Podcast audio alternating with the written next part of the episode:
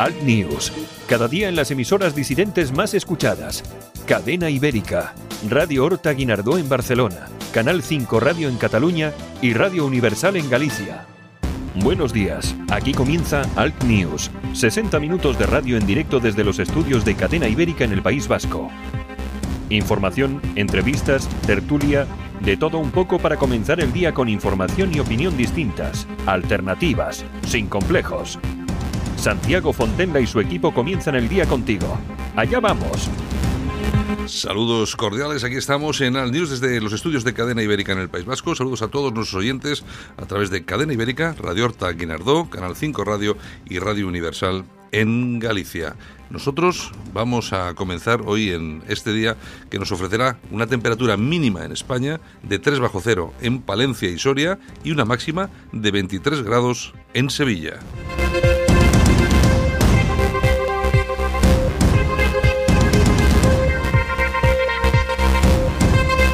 Saludos super cordiales de Javier Muñoz en la técnica y este que les habla, Santiago Fontenla.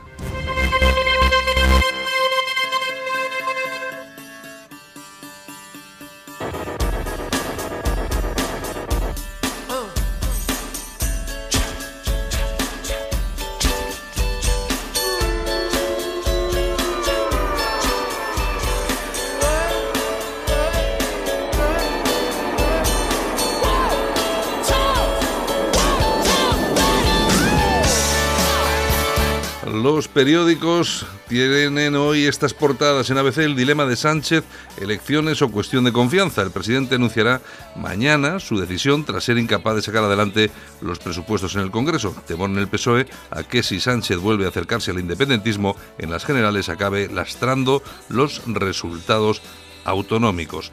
En el país, el rechazo al presupuesto abre la puerta al adelanto electoral. La Fiscalía, este es un juicio en defensa de la democracia. España es el país de Europa con más contratos de menos de seis meses. Eduardo Zaplana cobró más de 10 millones en sobornos, según la Guardia Civil. Eh, Baltazar Porras, cardenal venezolano, Maduro llama al diálogo cuando tiene el agua al cuello. Y en la razón, España y Marruecos firman 12 acuerdos en una visita histórica. Sánchez activa la disolución de las Cortes tras la moción de sus socios. El PSOE registró ayer cambios en la Diputación Permanente, órgano de guardia en los procesos electorales. La Fiscalía desmonta la cacería política. Nosotros comenzamos, vamos con los titulares con Yolanda Couceiro Morín y luego con el análisis de la actualidad con Armando Robles y hoy vamos también con Xiomara Ramírez desde Estados Unidos que nos va a contar lo que es la América real, la América de Trump. Empezamos. Alt News, cada día en las emisoras disidentes más escuchadas. Cadena Ibérica, Radio Horta Guinardó en Barcelona, Canal 5 Radio en Cataluña y Radio Universal en Galicia. Buenos días, doña Yolanda Couceiro Morín. Pues a los buenos días, ya es jueves. Jueves, se nos va pasando la semana, ¿eh? Parece se, que no, y se pero... va pasando el mes. Ya te digo, ¿no? Febrero no, se nos va, encima tiene menos días. Pues... Se nos va, se nos va, se nos va. ¡Qué bueno!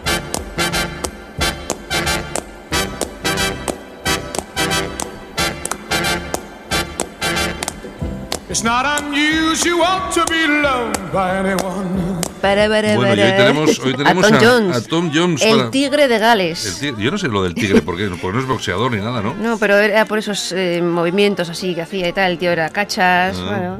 It's not unusual to see me cry. I wanna die. ¿Tú crees que habrá, habrá alguien en este país que no haya bailado esta canción? Pues mogollón de gente. Que no. Tú, confundes, claro, yo por ejemplo, pero tú, tú confundes que te gusta a ti la música, No, perdona. tú confundes que te gusta a ti la música con que todo el mundo le gusta. Que no, que no, que esta música la ponen en cualquier discoteca hoy en día y la baila todo el mundo de fiesta. Bueno, bueno, bueno. No matter what you say, you'll find it happens all the time. Love will never do what you want to.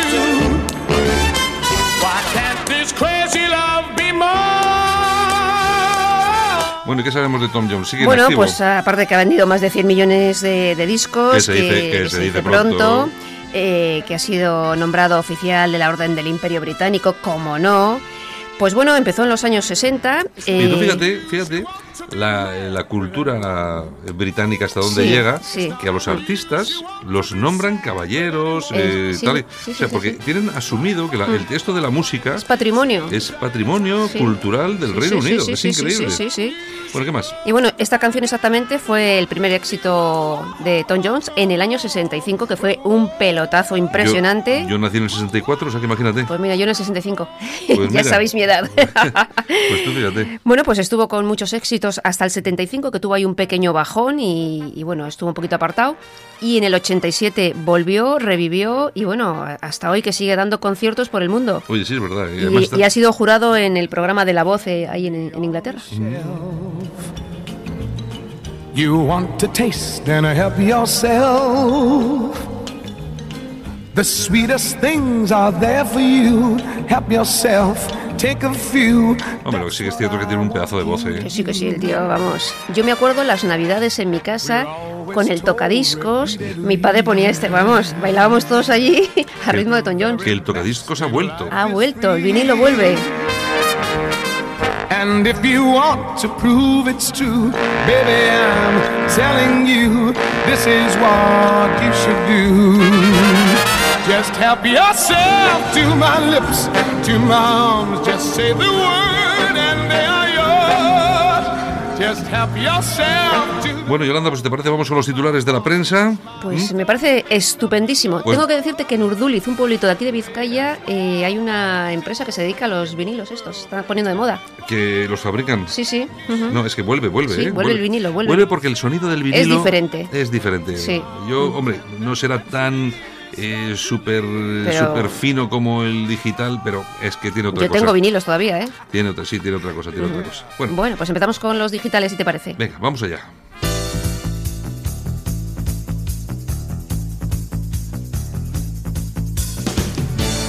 Ahora en Alt News, revista de prensa. Los titulares de los medios alternativos en Internet con Yolanda Couceiro Morín. Bueno, ¿y por qué empezamos? Pues mira, si quieres empezamos por alertadigital.com con venga. nuestro amigo Armando Torres. Armando Robles. Armando Robles, efectivamente. Es que desde luego. Torres, es que, está, es, que la, es que la noticia va de Torres. Y Ah, me- ah, vale, vale, vale. Kim Torra, que asegura que Sánchez le dijo que... Oye, espera, o sea, que has confundido Armando Torres con Quintorra. No. Torra, Torres, Robles. Arma- Armando. Arma- Armando, perdóname. No sé. Armando, perdónala porque no sabe lo que dice. Bueno, venga. Pues ha dicho que Quintorra asegura que Sánchez le dijo que iba a estudiar el derecho de autodeterminación del pueblo de Cataluña, entre otras muchas cosas, entre esos 21 puntos famosos. Y bueno, Torra le dijo que, por supuesto, no amenazaría con el 155. Mm, claro. Claro. Bueno, a ver qué pasa ahora. Después de que tiraron ayer los presupuestos, vamos a ver qué es lo que pasa. A ver si el viernes. Yo no- sigo diciendo que va a haber elecciones en abril, ¿eh? Sí, en abril. Yo creo que sí. Hombre, yo yo, creo que que- sí. yo creo que lo del superdomingo no les viene nada bien. No, tiene que ser, tiene que ser antes. Sobre todo porque los varones socialistas saben que puede pasar como ha pasado en, en Andalucía, que se vote en plan en, Claro. en plan nacional. Entonces, pues ahí. Sí, malo. sí, sí, sí. ¿Por qué más? Bueno, eh, nos vamos a, Euro- a euronews.com. Bulgaria es el país de la Unión Europea con el salario más bajo. Por ejemplo, en el sector se- se- eh, textil ganan entre 320 y 350 euros al mes trabajando a destajo. En Bulgaria. En Bulgaria, que lo tenemos aquí al ladito casi Pues casi. sí, la verdad que sí. Bueno, pero bueno, también tenemos aquí al ladito Marruecos y eh, ya sabéis que la eh, Zara fabrica mucha ropa en Marruecos y me creo que ganan un euro al día. Muy poco, muy poquito. O muy sea, poquito. imagínate. Bueno, En fin. ¿qué más? Bueno, pues seguimos. eh, Moncloa.com. Ciudadanos intentará sortear en Euskadi el mensaje antifuerista de Rivera. Intentarán, pues bueno, hacerse un hueco en Vitoria, donde dicen que parece ser tienen 400 afiliados. no sé yo. Eh, A mí eso de. a mí 400 eso- afiliados en Vitoria. 400 afiliados, no sé, bueno. No me, no me suena demasiado. En Pero fin, bueno, si lo fin. dicen ellos, pues será verdad. Bueno, sí, vamos a creer sus cifras. Exacto. ¿Qué más? Nos vamos a la Gaceta.eu, la Gaceta Europea. Decapitan a un niño de 6 años ante su madre por ser, entre comillas, de una rama equivocada del Islam. Mm. Esto fue en Arabia Saudí. Resulta que iba la madre con el niño en el, en el taxi, el taxista le pregunta a ver si eran chis, ellos responden que sí. Y de la misma el taxista para el coche, se baja y se carga al niño. Y lo asesina con un, con un cristal, creo. Exactamente, con una botella que la Mm. rompe y, y al cuello va. Bueno, pues esa noticia ya está en la Gaceta. En la Gaceta.eu, en la Gaceta, Europea. ¿Qué más? Seguimos, ramblalibre.com. Ridículo histórico de Pedro Sánchez abocado a elecciones al ser tumbados los presupuestos. El presidente, que no tiene más opción, pues tiene que convocar elecciones y lo que comentábamos antes, parece ser que se barajan las fechas del 14 o el 28 de abril. Mm, Bueno, pues ya veremos. Así ver, que, en ¿qué fin. más? Bueno, la tribuna del País Vasco.com. Ujú. Sondeo, aquí tenemos un sondeo. Bueno, bueno. PP, Ciudadanos y Vox sumarían el 51% de los votos en las generales. PSOE y Podemos más o menos un 39,5% y bueno, todo esto según la consultora eh, Celeste Tel.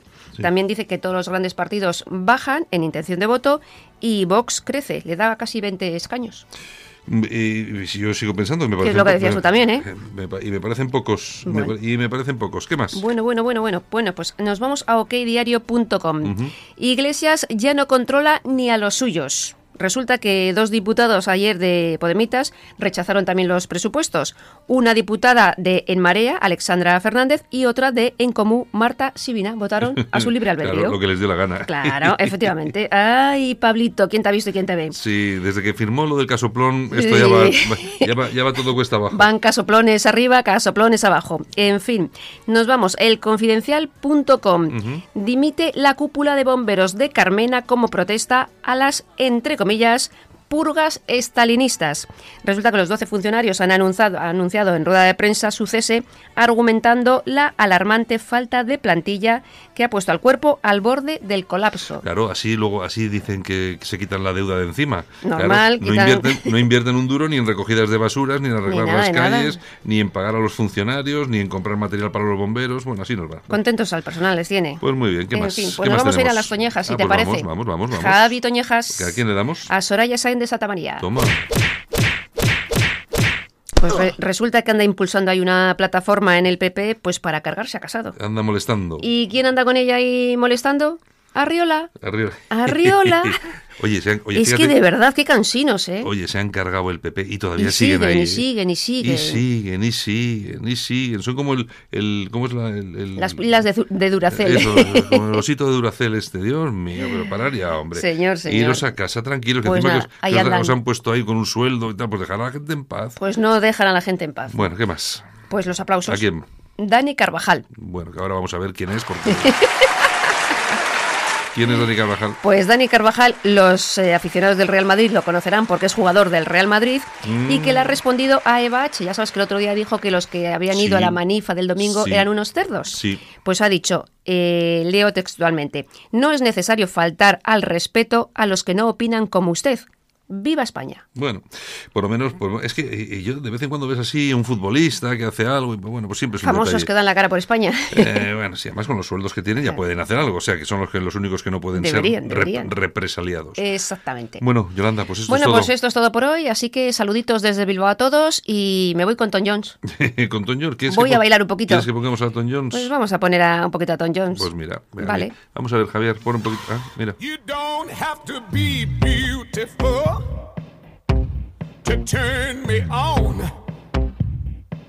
I just need your body, baby, from dusk till dawn.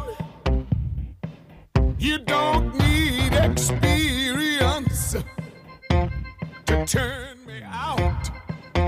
Hoy tenemos día de Tom Jones, tenemos mañana movidita y fresca. Continuamos con Al News, continuamos con eh, noticias e información, noticias y opinión alternativas aquí en Cadena Ibérica. Vamos con ello, que vamos a estar ahora, nos vamos a otra sección interesante del programa.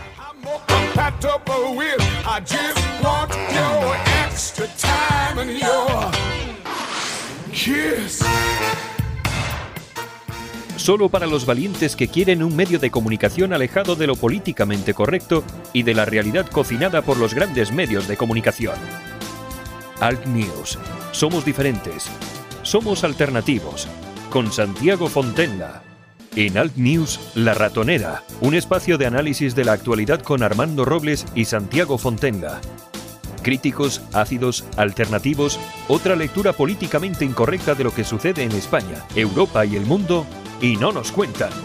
Y nos vamos como cada día hasta Málaga porque ahí está nuestro compañero Armando Robles, director de alertadigital.com. Armando, buenos días. Buenos días, Santiago, ¿qué tal? ¿Qué tal por Málaga? Bien, ¿no? Sí, sí, oye, oye, ahora sí estamos teniendo unos días bastante benignos climatológicamente hablando. Oye, ¿y qué tal con alerta digital? Porque siempre te siempre, siempre, digo lo de alerta digital, pero no no no recalco demasiado a menudo, pues de hecho muy poco, que alerta digital, que lo sepan todos nuestros oyentes, es ahora mismo el digital alternativo más leído de España. Y sobre todo es porque la mano de, de Armando Robles ahí es mágica, con esas portadas que de vez en cuando te, te sacas de la manga, Armando. Bueno, y esto lo hacemos, tú lo sabes, casi casi sin interés económico alguno, ¿no? Lo cual es un milagro, ¿no? Hacer estas cosas. Eh, mira, eh, dirigir un digital como Alerta Digital, como en su momento tú lo hiciste con Minuto, Minuto Digital, Yolanda con la Gaceta Europea, y por cierto que es una de mis referencias informativas, recomiendo vivamente a todos nuestros oyentes, la Gaceta Europea, es una de mis principales fuentes informativas, sobre todo para enterarme de cómo va el tema identitario en Europa y esos temas vinculados con la criminalidad, con la criminalidad que tiene como protagonista inmigrante y sobre los que hay un cordón sanitario para que no se informe de ellos, salvo en medios como el de Yolanda. Bien, tú sabes que en promover, dirigir o participar en proyectos informativos como Alerta, como estos que de Granado, mm. eh, primero no te da prestigio ninguno, Santiago. Al revés, te pone en el disparadero, te somete a un linchamiento mediático en las redes sociales eh, permanente. Tú has visto que públicamente yo haya sido elogiado, tú o Yolanda o cualquiera de los que nos dedicamos a esto. En absoluto van a buscar siempre cualquier resquicio para perforar nuestra nuestra credibilidad, pero ya no nuestra credibilidad informativa, nuestra propia nuestra propia credibilidad humana. De mí se ha dicho, y esto en la red, que me dedico a fabricar bebidas para, para gays, que no sé, que tengo un patrimonio, que tengo un patrimonio. Y, la respuesta es lo mismo, miren ustedes, si yo tuviera capacidad fabril, o sea, la capacidad de montar una fábrica y fabricar, pero ya no bebidas para gays, sino mm, eh, esto, ¿cómo se llaman? Los taponcitos estos para el cava. Si yo tuviera esa capacidad para promover un producto a través de una fábrica, significaría que tengo un sanadísimo, que tendría un sanadísimo patrimonio económico.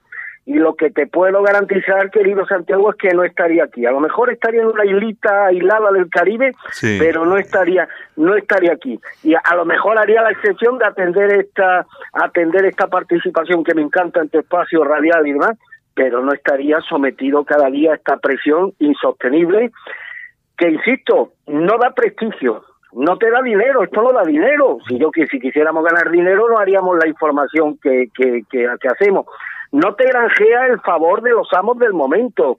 Esto no te sitúa en una situación privilegiada ante el poder. Es decir, que esto tiene muchos contratiempos, mucho, esto te perjudica, pero ya no en el plano profesional, en el plano humano, y hay que tener las ideas muy claras y estar muy convencido de muchas cosas para seguir esta locura, la locura de estar al frente de un medio de comunicación alternativo y que va a tener siempre enfrente pues a toda la maquinaria del Estado y del sistema, Santiago. Yo lo, yo lo que sí tengo muy claro, pues, nosotros, yo, vamos a ver, yo por lo menos en, en, el momento del minuto digital, y yo lo veo ahora en la alerta digital, es que no se casa con nadie, eh, reparte estopa cuando hay que hacerlo, eh, elogia cuando hay que hacerlo, y eso, claro, eso no lo soportan los, como tú dices, los amos del momento. Eso no se soporta, que, una, que, una, que un medio de comunicación, no puedo decir que lo has hecho muy bien, pero que mañana lo has hecho muy mal, como hacemos aquí en la radio, igual, igual. Oye, y, reconocimiento mínimo. No, no, que me detienen por una denuncia de la comunidad musulmana y lo único que públicamente saliste ya, bueno, pues apoyarme en ese mal momento fuiste tú, Yolanda y José,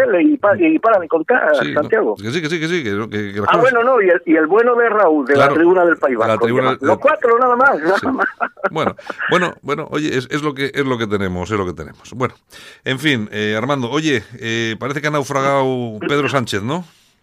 Pues la crónica de una muerte anunciada tras eh, después del, último jueves pues todo esto tiene un principio y un final y el principio y el final el pasado jueves ¿Te acuerdas que el miércoles pasado dijimos a qué espera el Partido Popular para movilizar a la gente y sacar a la gente a la calle?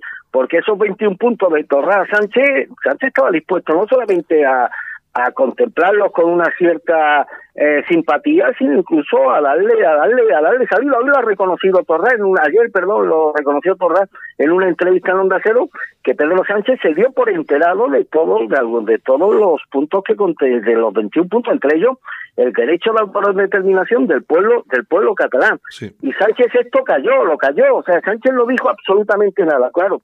Cuando el Partido Popular coloca al gobierno en una tesitura, se sitúa la opinión pública en una en una posición absolutamente beligerante contra este entreguismo del gobierno a los separatistas catalanes, esta fue la gota que colmó el vaso, la figura del relator y demás, ahí ya se ve obligado el gobierno a recular y a posicionarse públicamente en contra de alguno de los de los de las exigencias planteadas en esos 26 puntos. Y eso obliga también al mismo tiempo a los separatistas a lanzar un órgano grande y decirle al gobierno o apoyáis el derecho a la autodeterminación o no apoyamos vuestros presupuestos. Pero que no intenten ahora estos trileros engañarnos, porque claro, ahora el gobierno está está vendiendo, lo veis, lo, veis como no teníamos ningún acuerdo pactado con los separatistas, ¿no? No tenéis ningún acuerdo, no, teníais un acuerdo pactado. Y ese acuerdo pactado lo echa por tierra el Partido Popular cuando moviliza la opinión pública contra contra contra esta estrategia entrevista y a esa estrategia del PP se suma Ciudadanos y Vox. Y todo esto se sustancia en una magna manifestación en la plaza de, Colón que altera completamente el escenario político de nuestro país y esto obliga evidentemente a los social, a los separatistas catalanes a desvincularse de la de la aprobación de, del presupuesto. Por lo tanto, querido Santiago, la legislatura queda sentenciada y el gobierno de Pedro Sánchez pues abocado a unas elecciones inminentes. Ahora la cuestión es saber la fecha de, estos comicios. Bueno, tú, de, tú ya decías que de abril nada. No, no, no, no, no, ya puesto por, ya puesto por, por mayo al presidente Sánchez le interesa marcar una cierta distancia con todos estos hechos que están muy presentes y que han indignado sobremanera a la opinión pública. Pero es que además no se dan cuenta. Yo estoy siguiendo estos días con mucho interés muchos de los debates que están teniendo lugar en las cadenas, que incluso en cadenas progresistas. Estoy haciendo una excepción. Llevaba años, por ejemplo, yo sin ver la sexta y esto y estos días sí me estoy preocupando de pulsar la opinión que vierten estos medios y veo cómo el PSOE se equivoca drásticamente en su estrategia. Yo creo que ellos no han, no, no han sabido extraer una lectura real de lo que ha pasado en Andalucía y siguen amenazando, siguen creyendo que van a intimidar al PP o que van a restarle votos al PP o menoscabar las posibilidades electorales del PP o de Ciudadanos vinculándolo con Vox. no. no se dan cuenta que esto que está ocurriendo en España, este fervor de la opinión pública en contra del gobierno, es una consecuencia inequívocamente clara de que la sociedad española, le gusta o no a esta gente, se ha escorado hasta la, se ha escorado a la derecha de una forma sorprendente. Yo hace un año esto no me lo podía haber imaginado. Mm. Pero la opinión pública española se ha escorado a la derecha. Y temas que hace un año eran tabúes para los partidos políticos, como el tema del aborto, el tema de la ideología de género, pues hoy contempla a la izquierda con estupor y con rabia que estos asuntos no solamente son asumidos por una parte importantísima de la opinión pública, sino que incluso son apoyados. ¿Y quién lo iba a decir?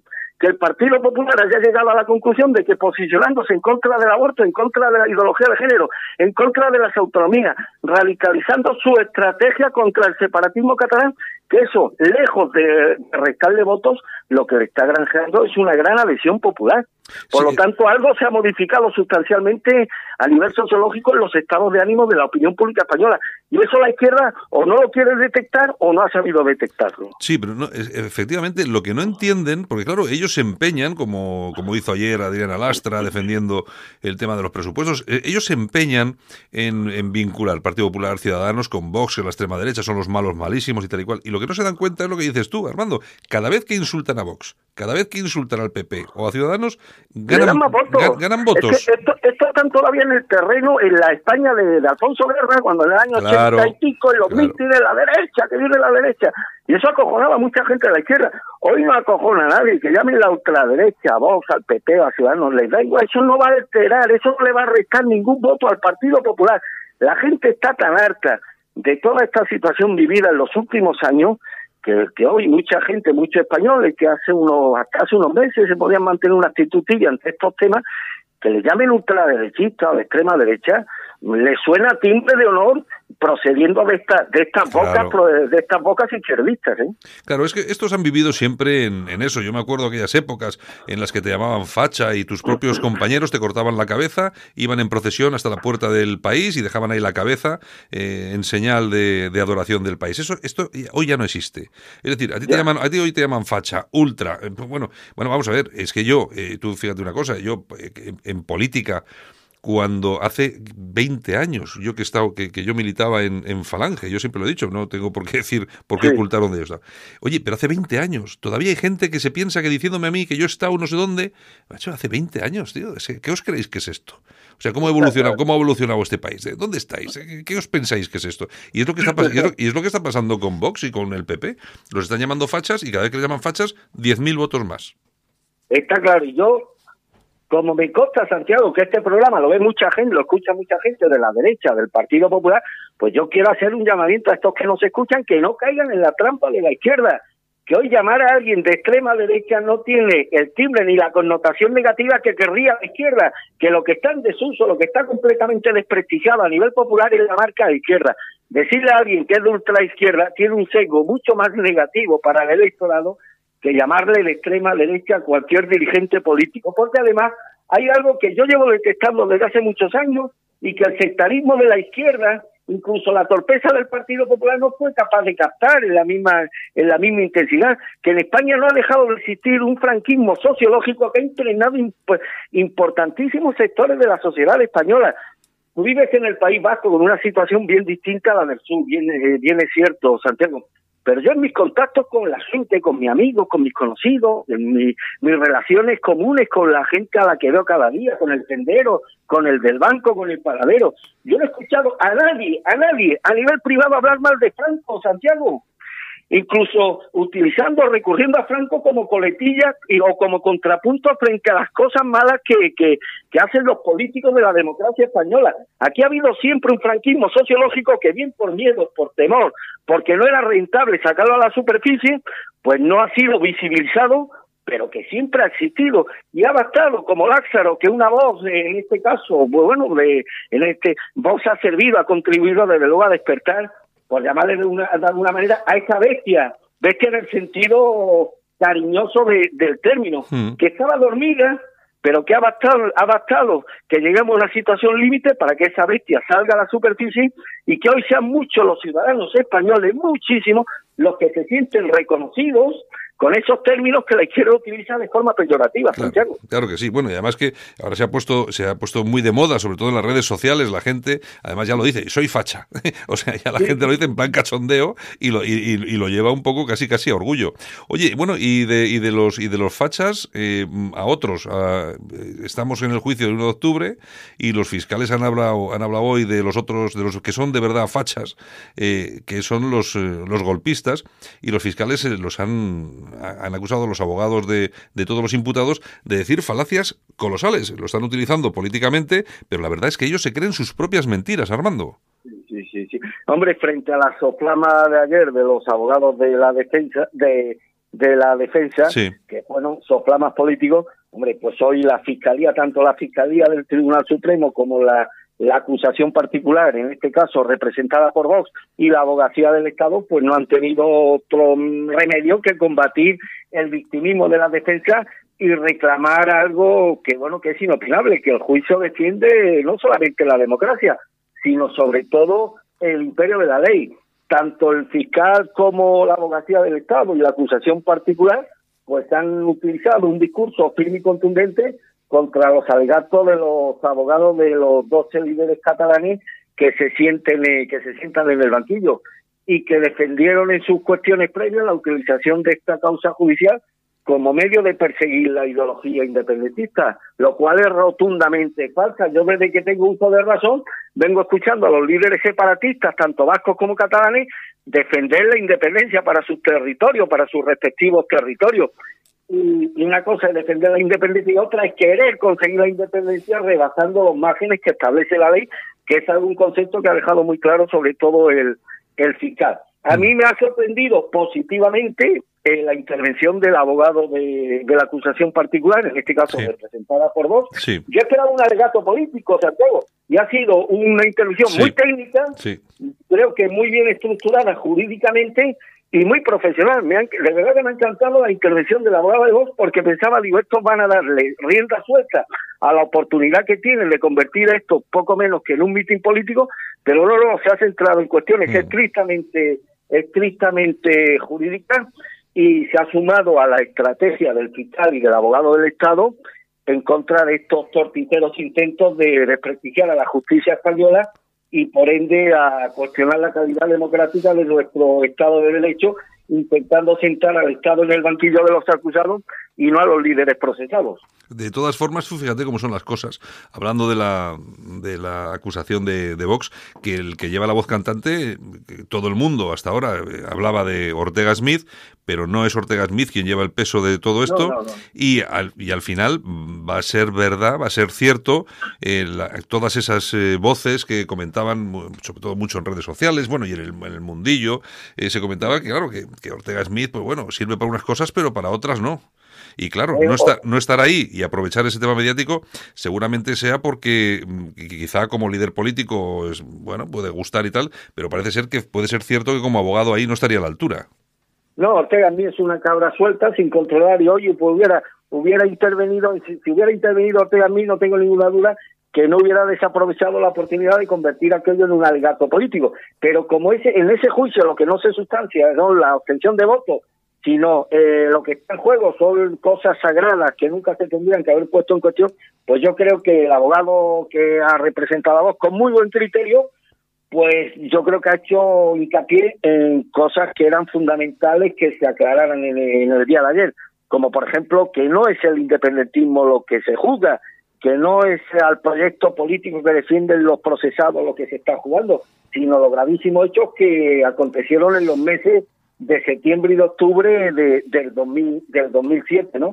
Y de hecho, para ello recuperó el auto del procesamiento del juez Llanera, que decía que los independentistas no defendieron su idea por la vía pacífica y a través de los cauces constitucionales, sino por una reiterada desobediencia intentando impedir la, la, función de los agentes policiales. Es decir, que me ha encantado la intervención del abogado de la acusación particular, en este caso de Debo, precisamente por ceñirse al, a un, por ceñirse a la, eh, a la cuestión plenamente jurídica, dejando a un lado consideraciones de tipo político y soflamas electorales. Oye, eh, Armando, y nos quedan dos minutos, pero no me quiero ir porque sin comentar la, una de las noticias importantes, ¿no? los reyes de España comenzaron ayer una visita a, Marruecos. Eh, va a ser, parece que en esa visita van a firmar 11 acuerdos bilaterales que van a ser muy importantes.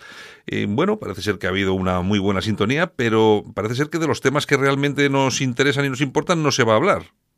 Bueno, el rey de España y, Leticia van a ser colmados de atenciones. Ya sabemos que en eso el sultán es un experto, hmm. que los atiborrará de, buen cuscús y demás. Hablarán de cuatro superquerías, pero los asuntos claves sobre los que gravita, los que gravitan de una forma real, las relaciones bilaterales entre nuestros dos países, pues mucho me temo, querido Santiago, que esos esos temas van a ser opacados una vez más, pues por la, la, la función la función protocolaria que, le, que, les toca que les toca significar a un rey y al otro. Y cuando hablo de las cuestiones bilaterales que a mí me preocupan, está por un lado el tema del tráfico humano de inmigrantes ilegales procedentes en muchos casos de Marruecos y que tienen por destino a nuestro país, nuestra España, que está vinculado de una forma muy directa a esas mafias vinculadas al mismo tiempo a personas muy cerca de la Casa Real Marroquí. Es decir, que la propia Casa Real Marroquí no es ajena a estas avalanchas de inmigrantes ilegales que por desgracia sufre nuestro país. Y otra cuestión que nadie toca, no lo, esto no se verá en ningún periódico, ni lo dirá ningún periodista de estos del pesebre, es que la Casa Real Marroquí, el hermano de Felipe VI, eh, no, es, no es tampoco ajeno a todas estas mafias de narcotraficantes que controlan toda la producción de hachís en el valle de Ketama, norte de Marruecos, y que tienen por origen o por destino países como España y otros países de Europa y que ponen en sordina la salud mental y física de tantos y tantos jóvenes europeos. Estos temas estoy convencido que no los va a tocar el rey Felipe VI o Mohamed VI, porque si los tocara sería realmente el rey, el rey que representa o que, o que representaría los intereses genuinos y reales de los españoles. Pero ya sabemos que el rey de España hace mucho tiempo que no está en eso, está en otra cosa bien distinta. está en otra cosa, sí señor. Bueno, pues nada Armando, pues muchas gracias, acabamos aquí el, y como entenderás, diciendo estas cosas yo no espero que hoy venga nadie a mi casa a darme un premio, Santiago. en todo caso, te vuelve a aparecer la policía para detenerte. espero que no, espero que no. Armando, un abrazo muy fuerte. A tus órdenes siempre. Un abrazo, Santiago. Hasta luego. En Alt News, La Ratonera, un espacio de análisis de la actualidad con Armando Robles y Santiago Fontenga. Críticos, ácidos, alternativos, otra lectura políticamente incorrecta de lo que sucede en España, Europa y el mundo, y no nos cuentan. Alt News, cada día en las emisoras disidentes más escuchadas. Cadena Ibérica, Radio Horta Guinardó en Barcelona, Canal 5 Radio en Cataluña y Radio Universal en Galicia. Solo para los valientes que quieren un medio de comunicación alejado de lo políticamente correcto y de la realidad cocinada por los grandes medios de comunicación. Alt News. Somos diferentes. Somos alternativos. Con Santiago Fontenla. Líderes políticos, líderes de la empresa, de la cultura. ¿Qué piensan? ¿Qué opinan? Conócelos en las entrevistas de actualidad de Alt News con Santiago Fontenga. Y esta mañana vamos a saltar el charco, nos vamos a ir hasta Estados Unidos, hasta Nueva York, porque ahí está nuestra colaboradora habitual, Xiomara Ramírez, siempre nos manda un comentario desde allí, siempre vinculado pues con la inmigración, la islamización, pero hoy, pues bueno, hemos querido ir nosotros hasta allí para hablar con ella y preguntarle a ver cómo es la vida allí. Eh, Xiomara, buenos días. Hola, buenos días. Bueno, te escucho, yo te escucho muy bien, menos mal, porque es que eso de las comunicaciones uno ya no sabe. Fíjate que el otro día hablaba con una, una periodista venezolana y nos decía que en, Venezuela el Internet era como el de cualquier país de África, pero y claro, nosotros, tú en Estados Unidos y yo en España, pues no sé, esto tenía que funcionar perfectamente, digo yo. Sí, la verdad que sería una broma que no hubiera buena conexión entre nuestros países. Bueno, oye, ¿cómo acaba una canaria como tú en Estados Unidos? Pues la verdad, es decir, empezó por el tema de la crisis económica allí en España y al tener familia aquí me, animaron mucho. Ya había estado anteriormente de visita, ya había visto cómo funcionaban las cosas y pues soy capitalista. Así que fue fácil. Oye, eh, bueno, pero me imagino que será diferente estar en Estados Unidos como turista que como trabajadora, ¿no? Es distinto cuando vienes como turista teniendo familia porque puedes ver la vida más real, no, no tan turística. De hecho, yo en mis vacaciones aquí no había visto ni la Estatua de la Libertad ni el Empire State. Había sido mm, más ver la realidad. ¿Cómo, cómo se, se ve la situación personal que tenéis las personas que ejercéis allí de inmigrantes, eh, que estáis trabajando y que sois de fuera? ¿Cómo se os trata? Bueno, Nueva York concretamente es una ciudad santuario. Eso implica que aquí el número de inmigrantes es, vamos, es increíblemente grande. Entonces está como muy bien visto y muy aceptado. Sobre todo. además. Sí, sí, dime, dime. Además, al ser española, quieren mucho a España los estadounidenses, ¿vale? Les encanta. El que más y el que menos presume de haber ido a Barcelona, Madrid, a Sevilla. Entonces, nos quieren mucho. Sí, yo, bueno, esa es una sensación que yo tenía. Lo que pasa que, claro, es una sensación que, que cuando se está allí trabajando, porque tú ya llevas ya unos cuantos años, cinco años me parece, ¿no? Sí, cinco años. Bueno, eh, ¿qué te iba a comentar? El, la situación, por ejemplo, eh, ya que estamos allí, vamos a, vamos a hablar de cuestiones de actualidad. ¿Cómo está? ¿Cómo, se, ¿Cómo son los Estados Unidos de Trump? ¿Habéis notado mucho la diferencia? La hemos notado cuando llegó el momento de hacer los impuestos, ¿no? Que te sobra más dinero, te, te llega más dinero. O sea que, o sea que se nota la bajada de impuestos que, ha puesto en marcha Trump. Sí, sí, y se nota en el empleo, es decir, los mismos comercios han contratado muchísima más gente, se ha notado en el día a día. Eh, claro, porque aquí hay una cuestión que es importante y es que siempre que nos llegan las, las, las, noticias de Estados Unidos, nos llegan perfectamente cocinadas y siempre hablando muy mal de Trump. Y lo que pasa es que al final nadie habla, por ejemplo, de los índices de, de paro, que están rozando un 3,5%, que para nosotros aquí en España eso sería un pleno empleo, ¿no? Sí, sí, es una, es una locura. Además teníamos mucho miedo porque como Obama subió el salario mínimo una barbaridad y entró, es decir, la ley se hizo efectiva este 1 de enero, pensábamos que iban a despedir a muchísima gente.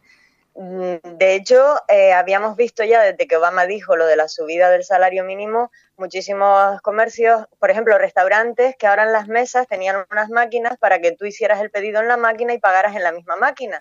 Por tanto, iban a despedir personal. Sí, sí, sí, y como llegó Trump y abarató los impuestos, pues parece ser que los comercios han podido sostener a los empleados.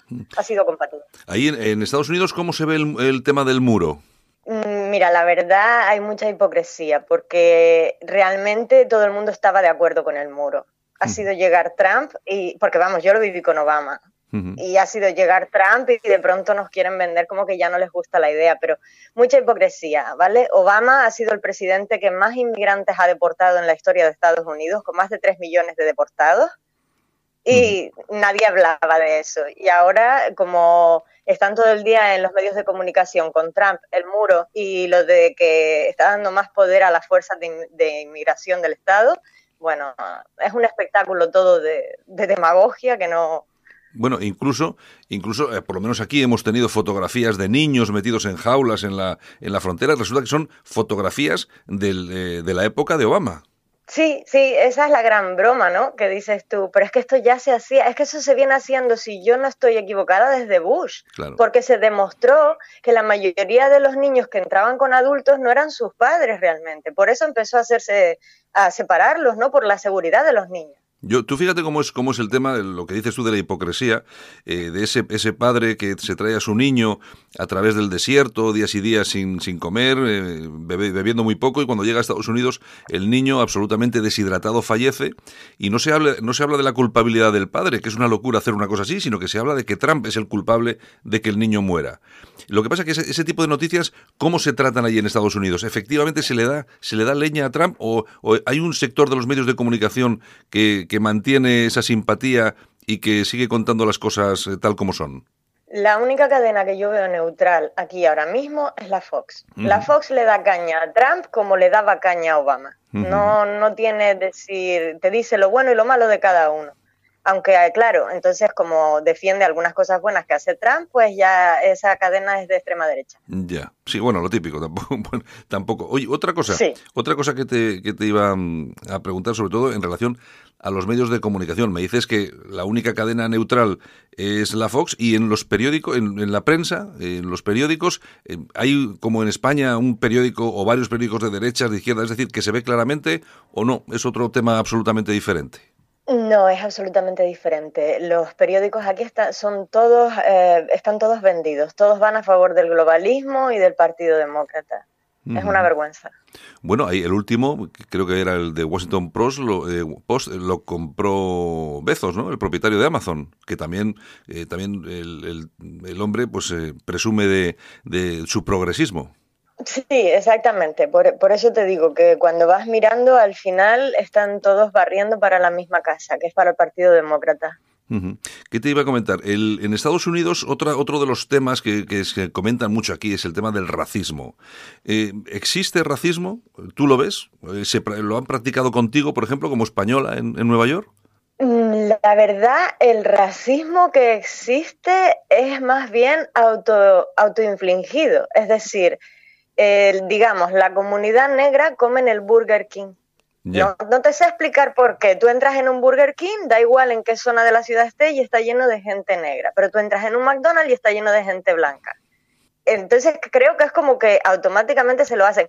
Mira, por ejemplo, también, los negros compran Budweiser. Es una cerveza, ¿no? Pues la consumen los negros. Y, y es raro ver a un blanco pidiendo una Budweiser, como es raro ver a un negro pidiendo otra cerveza. Coca-Cola o Pepsi. Coca-Cola es de los blancos, Pepsi es de los negros. Es algo como que se han hecho ellos mismos así. O sea, pero es así, tan claro, ¿no? Esa, esa división es así. Sí. Sí, sí, te, lo digo porque eso yo lo he vivido. Yo tengo amigos, pues, de, imagínate, en Nueva York, tengo amigos de cualquier raza, de cualquier etnia, de cualquier religión. Y si yo voy a un bar con amigos negros y yo pido una Budweiser, ellos se ríen de mí. bueno, eso sí, eso, sí que no lo sabía yo, ¿eh? Me has descubierto algo. Sí, sí, es algo que igual te digo, hay sectores, por ejemplo, en, el mundo laboral que se da por hecho que le pertenecen a una raza, ¿no? Por ejemplo, las lavanderías son de coreanos. Ya. Y no se te ocurra como blanco abrir una lavandería porque esta gente es capaz de tumbar los precios o no cobrar para hundirte la tuya. Sí, sí, sí. O sea, eso está, está todo perfectamente estipulado. Es decir, no está escrito, pero está estipulado. E, exactamente, y claro, por eso digo yo de racismo como tal no lo considero, creo que cada raza se ha cogido sus cosas y no deja que nadie se involucre. Mm. Y en el resto de los Estados Unidos mm, siempre también oímos eh, los redneck que son racistas y tal. ¿Existe ese racismo o es mucha propaganda lo que nos están enviando con todo el, este, todos estos movimientos de la vida de los negros importan y todas estas cosas? Mira, yo me he movido por varios estados ya y yo además, si tú me ves, la gente piensa que soy latina o egipcia a simple vista por mis rasgos, ¿vale? Yo no puedo decir que haya sufrido ni rechazo, ni racismo, ni discriminación de ningún tipo, de ninguno. Y eso con gente que han dado mucho porque me lo han dicho, oye, eres egipcia, no eres musulmana. O sea, y no, nada. Bueno, oye, hablando, hablando de musulmanes, el Islam, ¿cómo se ve allí? Porque desde aquí el, perfil que tenemos de, de, todo lo que es el tratamiento al Islam en Estados Unidos es desde un punto de vista de libertad, que se permite a cada uno, lógicamente, tener su creencia, pero que son muy respetados, ¿o no? Eh, mira, en el día a día lo ves como decir, no nos miramos entre nosotros como si tú eres musulmán o no, aunque sí he vivido circunstancias o me han contado anécdotas que supongo que en algún momento las ha habido. Por ejemplo, después del 11S he conocido musulmanes que cambiaron de religión por miedo a represalias. Mm, a, tanto, llegó, ¿no? Sí, creo, ya no sé si era tanto porque la gente les fuera a atacar como el miedo que ellos mismos estaban, ¿sabes? Como anticipándose a posibles ataques. Sí, sí, sí, sí. sí. Bueno, es, un tema, es un tema muy serio. ¿Cómo, ¿Cómo se sigue viviendo en Nueva York el tema de los ataques del 11S? Porque me imagino que estarán muy presentes todavía. Sí, de hecho, prácticamente todos los neoyorquinos con los que he tratado, si no trabajan en esa zona, no van. No han ido, no han vuelto a ir a la zona de World Trade Center, no pueden ir. Es decir, que, que es difícil para los ciudadanos de Nueva York superar aquel, aquel tema, ¿no? Sí, mientras a la vez he de decirte que eh, se ha generado un negocio impresionante alrededor, porque por ejemplo, inauguraban hace unos años, estaba yo ya aquí, no sé si hace tres o cuatro años, el Museo del 11S allí y te cobran entrada y el dinero va para el dueño del museo, no va para donar, no es un donativo a, los niños huérfanos que quedaron, ni a las víctimas. Sí, sí, sí, sí. Es decir, que es un negocio puro y duro como casi todo en Estados Unidos. Sí, sí, y además llega a un punto de un morbo que, que, da un repelús porque yo no he entrado porque me niego a dar dinero para, para la hucha de alguien, si no se va a destinar a, ninguna causa relacionada, pero me han dicho que dentro hay trozos de coches con restos de sangre porque gente murió aplastada, o sea, barbarie, vamos. Ya, ya, ya. Bueno, eh, Xiomara, eh, vamos a ver, ¿qué diferencia eh, podemos eh, transmitir a nuestros oyentes? ¿Qué diferencia puede haber entre Nueva York, eh, Los Ángeles, San Francisco, o un, país del interior de un estado del interior de Estados Unidos eh, más caracterizado pues por, el tema de la agricultura, el ganado. ¿Cuál es, cuál es la mentalidad de las gentes? Porque claro, en, lo que es en California todos sabemos que gana el Partido Demócrata, son como más liberales. En Nueva York creo que también anda por ahí el tema, pero luego en el interior es más conservador. ¿Qué diferencia hay entre unos sitios y otros? Mm, eh, diferencia me refiero a la hora de vivir, al tipo de gente. Bueno, creo que te puedo responder contándote eh, de conocer a una chica, es decir, conocí a una chica, no recuerdo de qué estado, pero era de, lo que llaman el cinturón industrial, que son esos estados así como tú dices, con granjas y tal. y, ella llegaba, acababa de llegar a la ciudad uno o dos días antes cuando la conocí. Y entonces pasaba una chica negra y la señaló, levantó el dedo y la señaló y tuve que decirle, oye, ¿pero qué haces? Y me dijo, es que nunca había visto una persona negra en persona. Ese, ese es el nivel. Estaba ella como muy. No era racismo ni nada, ella estaba como muy asombrada de. Solo lo he visto en la tele.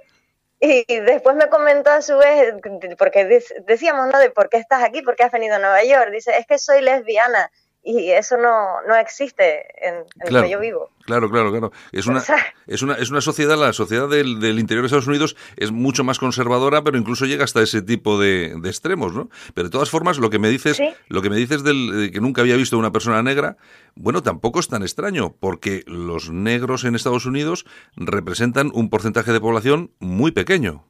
Sí, son un 13% y, y además viven todos en zonas de, ciudades así, tipo ciudades santuarios. Es decir, tú aquí en Nueva York pareciera que somos mitad y mitad, ¿vale? Es muy normal. Y después, si te vas a eh, Washington DC, allí son, me parece que el 60% de la población. Sí, En Filadelfia también creo que están en el 70%.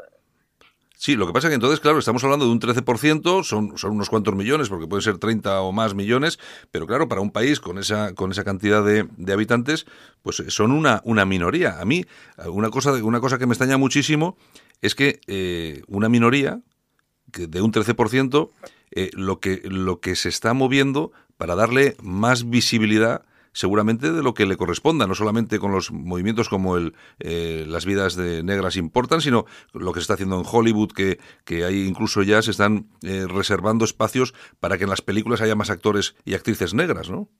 Sí, sí, bueno, eso lo hablo yo con mis amigos negros aquí, que se los digo, de, oye, ustedes son todos actores, porque si no a mí los números no me cuadran. Claro, es que, claro, es que si son un 13%, mm, empiezas a hacer los cálculos sobre películas y, y, es lo que dices tú, no cuadran los números. Claro, y, después, bueno, yo conozco, muchos de mis amigos están ofendidos con el movimiento La vida de los negros importa, porque piensan que, se están victimizando a sí mismos.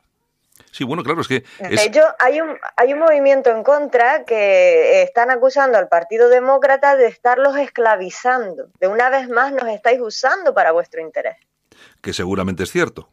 Sí, sí. que seguramente. Yo fíjate lo que, lo que pienso desde la distancia, pero yo pienso que con, eh, con, las personas de raza negra en Estados Unidos, vamos a ver, lógicamente a lo largo de la historia nadie está libre de, que, de haber cometido una, una burrada, pero yo pienso eh, que seguramente los eh, republicanos desde la distancia son, mm, no sé, más honestos con, con, todo, con todo ese tipo de cosas porque yo creo que los, eh, los, eh, republicanos no utilizan a las personas de color y creo que los demócratas los utilizan permanentemente y luego hay un sector de personas negras, de raza negra, que se dejan utilizar. Yo lo veo así. Sí, eh, eso está claro. Es decir, tú ves aquí que tú vas a las viviendas de protección oficial, porque al contrario de lo que mucha gente cree, aquí existe la, eh, lo que llamaríamos dependencia social, y entonces todos son negros en las viviendas de protección oficial. Y esas viviendas no solamente no vas a pagar la vivienda como tal y estás viviendo en el centro de Manhattan, sino que además incluyen internet y teléfono, porque aquí se consideran bienes de primera necesidad. Entonces, claro, esa gente no va a trabajar en la vida y se afilian al Partido Demócrata. Es decir, que contrariamente a lo que pensamos, a lo que nos transmiten, eh, algo parecido a la seguridad social, es decir, esos esas viviendas de protección oficial y todo eso existe con esta gente, ¿no? Sí, sí, bueno, cualquiera que venga a Manhattan, a medida que te vayas moviendo, cuando veas un grupo de edificios todos marrones de la misma altura, esos son viviendas de protección oficial. ¿Y eso eh, prácticamente es exclusivo para personas de raza negra? Se podría decir que sí, porque luego también hay algunas zonas que son para los veteranos de guerra, pero se han ido olvidando de ellos poco a poco y ya prácticamente no se les dan viviendas. Ahora Trump está intentando protegerlos más otra vez. Pero en general ves negros nada más en esa zona. Oye, eh, temas como por ejemplo tenemos aquí España que parece ser que nos lo regalan todo, eh, como la seguridad social, es decir, la atención gratuita en el sistema de salud, ¿existe en Estados Unidos? Sí, sí, sí, sí que existe. De hecho, la cobertura, según qué ingresos tengas, la cobertura gratuita te incluye incluso la, la ¿cómo se dice? Cuando no puedes tener hijos, que te hacen el tratamiento de fertilidad. la inseminación. Exactamente, cubre hasta la inseminación artificial, hasta ese punto llega. O sea que, eh, entonces, vamos a ver, si yo me pongo, si yo fuera americano, lógicamente soy extranjero y voy a curarme de algo, es normal que me cobren, yo eso lo entiendo, pero siendo americano y, me pongo enfermo, voy a una, ¿puedo ir a unas urgencias y eso es gratuito o tengo que pagarlo? No, no, es completamente gratuito y mm, aparte de eso, eh, inclusive si algún tipo de servicio que tú requieras no estuviera incluido en tu plan médico de, gubernamental, lo paga gente con donaciones. Le pasan esa factura a multimillonarios y los pagan ellos. Bueno, bueno, eh, cosas que no, cosas que no sabía. Oye, hay otro tema que antes se me ha olvidado comentarte con relación al muro. El muro, el famoso muro de Trump, se empieza a construir con Clinton, creo, ¿no? Sí, con Bill Clinton. Y me parece que nadie se acuerda ya de eso. No, No, la verdad que no. Yo aquí se lo recuerdo a mucha gente. Sí, pero allí, por ejemplo, los republicanos en televisión, en programas de televisión, en debates, no les recuerdan, pero si este muro era suyo, no, no, no, no se, no se comenta. No, pero yo creo que pasa lo mismo que con el PP y el PSOE en España, ¿no? Que el Partido Demócrata es muy sucio y va mucho a dar golpes así muy sucios y el republicano le da todo igual. Y creo que toda la vida he visto lo mismo con el PSOE y el PP en España, que no se defiende el otro. Ya, o sea que es algo parecido, porque al final es parecido en todos los sitios. Sí, sí. Bueno, la verdad que sí. Bueno, otra cosa que te quería preguntar ya que estamos en el, en el tema y sobre, vamos a, hablando de, libertades, vamos, en general, eh, entre comillas, el tema de la pena de muerte, ¿cómo, cómo se toma en Estados Unidos la, población civil, la gente de la calle, cómo se toma eh, que esa, esa cuestión que exista la pena de muerte para ciertos delitos? Sinceramente, creo que no le importa a nadie que nadie, es decir, yo he, tocado ese tema alguna vez y me he dado cuenta que a la hora de la verdad a todo el mundo le parece bien cuando hablamos de determinados psicópatas, determinados, ¿sabes? Sí. Tú piensas en asesinos en serie famosos que hemos visto en películas o documentales y a todo el mundo le parece muy bien que se mate a esa persona. Pero realmente no tocan el tema, no, no, no hay debate, no, no lo veo como que nadie se esté planteando quitarlo o no. Exacto, o sea, es una cosa que está ahí, eh, a la gente no dice que le parezca bien, tampoco dice que le parezca mal, por lo tanto sigue ahí y sigue funcionando. Eh, en el corredor, en el corredor de la muerte en Estados Unidos tiene que haber bastantes personas. Sí, tengo entendido además que lo peor del corredor de la muerte realmente es la espera hasta que te toque morir, que muchísima gente se suicida porque no aguanta esa espera. Hombre, me imagino que tiene que ser un tema muy duro. Lo que, lo que no sabía yo es que, que, ha habido presos que se han podido que se han podido suicidar esperando. O sea, eso es así, ¿no?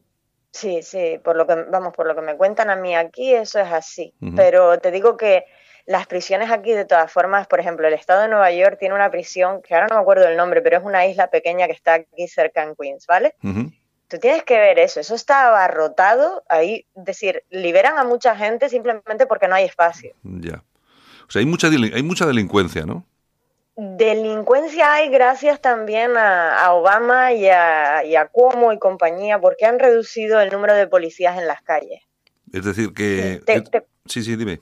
Cuando yo vine la primera vez, que hace 20 años, eh, eh, daba miedo, ¿vale? Yo me acuerdo de que ir al metro por la noche era muy peligroso, cosas así. Después tuvieron un alcalde que era republicano, que el tipo hizo una limpieza impresionante en la ciudad y cuando vine otra vez, esto había dado un cambio que no la reconocía, era súper segura.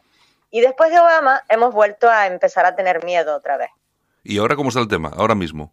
Pues ahora mismo eso, hay bastante delincuencia. Yo tengo una aplicación en el móvil que me va alertando de las cosas que pasan a mi alrededor para evitar ciertas calles o ciertos lugares cada vez que me muevo y no te imaginarías, cada media hora me llega una alerta de acaban de atracar a alguien aquí, acaban de agarrar a una muchacha aquí, ha desaparecido un niño allí. Oye, otra, otra, otra de las cuestiones que nos, que, nos, que nos transmiten en determinadas noticias es que los policías eh, matan negros. O sea, tal cual, o sea, es lo que es lo que es lo que nos transmite eh, eh, en datos que son absolutamente falsos porque la mayor el mayor porcentaje de operaciones policiales se realiza sobre blancos. Es que de verdad manipulan las imágenes. Yo me acuerdo, por ejemplo, una cosa que escandalizó mucho aquí. Yo estaba en mi, en mi trabajo, estábamos viendo en la televisión en directo. En mi trabajo habría como 50 personas y hay de un montón de razas, ¿vale? Entonces veíamos ese muchacho negro que estaba saliendo de la tienda de una gasolinera y le disparan y lo matan allí. Y hay racismo y racismo. Y claro, tú dices, no, han disparado 13 policías a la vez y había policías negros entre los que disparaban. Algo tuvo que hacer. Sí, sí, sí, sí. Claro, es que siempre nos llegan, siempre nos llegan las imágenes eh, muy cortaditas y muy preparaditas. Al final es lo que dices tú, disparan 13 y, y vamos a ver, muchas imágenes que nos llegan eh, se ven a policías negros, que yo creo que hay muchos policías negros en Nueva York, por ejemplo. Eh, oh, sí, muchísimo. Claro, que son, que son los que me imagino mejor se conocen a su propia gente, las, las zonas, etcétera, etcétera, que son los que, bueno, que están, en, no sé, la vanguardia de muchas operaciones policiales que vemos aquí en, en España en televisión y me imagino que no van a ser racistas, ¿no? Claro, claro. Mira, yo tengo uno de mis amigos es inspector de la DEA, la Unidad Antidrogas y Antiarmas, ¿vale? Y él me contaba a mí que ciertamente las cosas que ha visto hacer a los negros no la han pasado con otras personas. Del tipo, voy a detener a un tipo a la casa, sabemos que trafica con drogas y me abre la puerta su hijo de 11 años armado, mm. apuntándome. Ya. por ley, o sea, por, por su código de tal, lo que tiene que hacer él es dispararle al niño. Porque tiene que neutralizarlo. Sí, claro, es una situación, es una situación complicada. En Estados Unidos eh, sí que se lleva rajatabla eso de que el que entra en tu casa le puedes meter dos disparos, ¿no? Sí, sí, la ley de tienes derecho a, defender tu propiedad, eso es así. De hecho, mucha gente tiene cartelitos en sus puertas que ponen, esta casa está protegida por Dios y por un arma. Si no quieres conocerlos a los dos, no entres. Bueno, oye, pero eso es disuasorio total, más que las cámaras y más que cualquier otra cosa, ¿eh? bueno, oye, sí, sí, sí, convence, convence. Oye, ¿es tan fácil comprar un arma? ¿O tienes que ser una persona sin mm. antecedentes? ¿Tienes que, no sé, eh, o se le vende a cualquiera? Depende del estado, ¿eh? En Nueva York requieres pruebas psicológicas y es un proceso largo, son como dos años.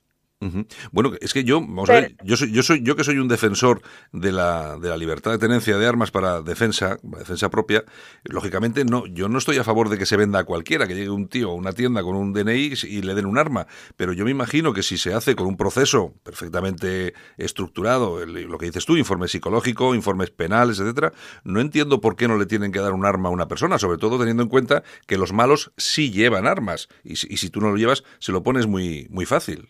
Claro, es que es lo que te digo. Eh, hay estados que para mí se pasan, como Colorado, que en Colorado a los 14 años ya es legal que tengas un arma y que te abras una cuenta bancaria. Y entonces cuando te vas a abrir una cuenta bancaria te regalan el arma. Ya. dices tú? Vale, ¿sabes? 14 años. Claro, claro. ¿Hay algún, hay algún estado incluso eh, en el que está permitido llevar las armas eh, a la vista. Es decir, como en, como, en el antiguo, como en el antiguo oeste, ¿no? Exactamente, pero es porque siguen teniendo también ese concepto de vida. Son estados más agrarios y, ¿sabes? Pero realmente yo creo que la mayoría de ellos nunca la ha disparado, es simplemente la chulería de llevarla. Sí, sí. Oye, me ha llamado mucho la atención una cosa que cuando, lógicamente, Estados Unidos tiene muchos soldados por, en operaciones en todo el mundo, eh, y me llama mucho la atención, me sigue llamando mucho la atención, poderosamente la atención, cuando se recibe un caído, cómo se vuelca la población